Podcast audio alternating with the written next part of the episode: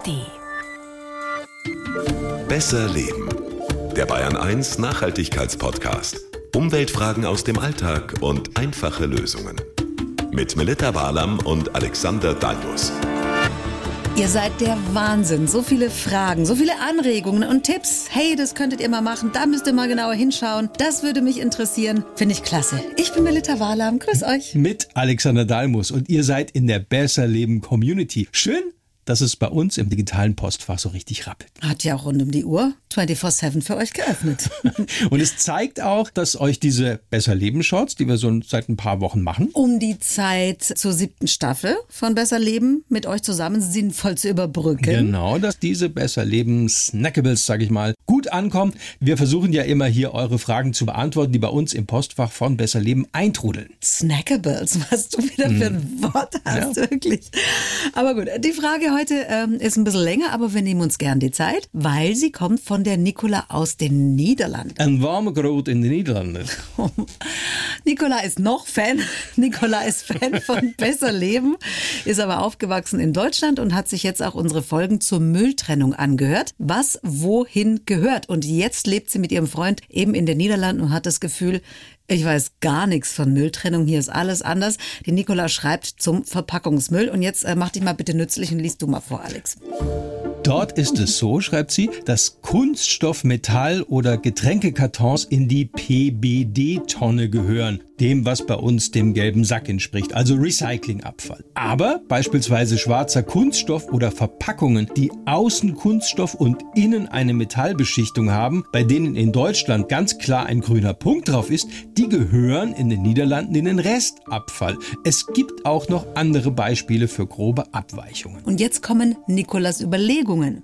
Ich stelle mir da die Frage, wieso Recycling in unterschiedlichen Ländern verschieden gehandhabt wird. Denn eigentlich müsste man ja davon ausgehen, dass ein Material, das in Land A recyclingfähig ist, auch in Land B recycelt werden könnte. Unterscheiden sich tatsächlich die Recyclingverfahren bzw. Anlagen so massiv oder welchen Grund kann es haben, dass dort die Dinge in den Restmüll sollen, die hier dem Recycling zugeführt werden sollen? Mhm. Das ist eine super spannende Frage. Ja? Also man würde ja eigentlich gerne sagen, Plastik ist Plastik, oder? Vor allem, wenn ich mich recht erinnere, schicken wir ganz viele recycelbare Kunststoffe auch genau dahin, in die Niederlande, oder? Ja, das stimmt. Also gerade im grenznahen Bereich, da ist es gang und gäbe, einfach deshalb auch, weil die Niederländer im europäischen Vergleich ganz weit vorne sind, was Recycling angeht, Kunststoffrecycling. Und ja, es ist ja auch gut, wenn wir neues Plastik vermeiden, indem wir eben altes aufbereiten. Und wir haben diese Fragen auch an Thomas Probst weitergegeben. Er ist vom Bundesverband Sekundärrohstoffe und Entsorgung BVSE in Bonn.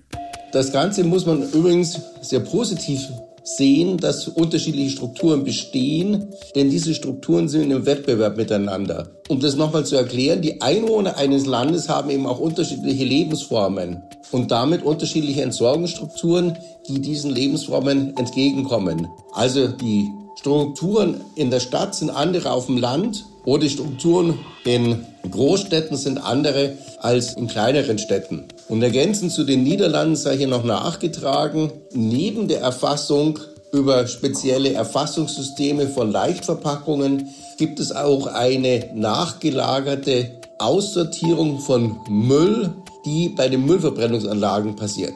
Das heißt also, in den Niederlanden, in einigen Regionen werden in sogenannten Vorschaltanlagen eine Mülltrennung durchgeführt, ein Postsorting. Und bei diesem Postsorting werden dann entsprechend die Getränkekartons und schwarzen Kunststoffe aussortiert. Das ist ja interessant, dass die Niederländer da auch noch nach der Restmüllsammlung nachsortieren. Ja, bei uns passiert das ja grundsätzlich mal auch, zum Beispiel beim gelben Sack, der gelben Tonne, wenn eben zum Beispiel äh, die Getränkeverpackungen, also Milch und so weiter, raussortiert werden. Und selbst bei uns, und das sagen wir ja auch immer, wenn es bei Besser Leben um Mülltrennung geht, es gibt eben von Landkreis zu Landkreis, von Stadt zu Stadt Unterschiede. Ja, je nachdem, wer für die Müllentsorgung zuständig ist. Hier werden vielleicht Weißblechdosen gesondert gesammelt, also in diesem Landkreis, genau im Nachbarlandkreis, dürfen die auch zum Verpackungsmüll. So ist es eben. Und noch ganz kurz zum schwarzen Plastik, das hatten wir ja auch immer mal hm. wieder beleuchtet. Da kann es schon Probleme geben beim Recycling, gell? Ja, schwarzes Plastik ist deshalb fürs Recycling oft ungeeignet,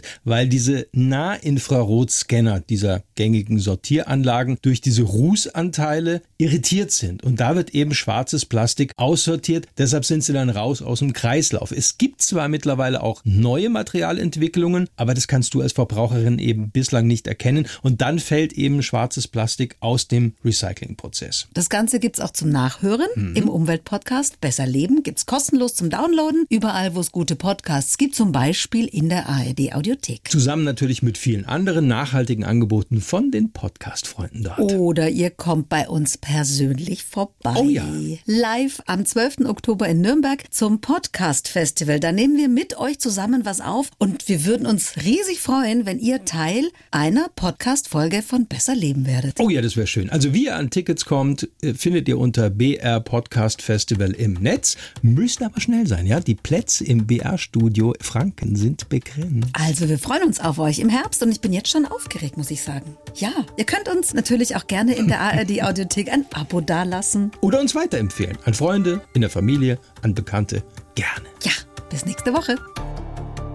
Die Bayern 1 Premium Podcasts. Zu jeder Zeit, an jedem Ort. In der ARD Audiothek und auf bayern1.de. Bayern 1 gehört ins Leben.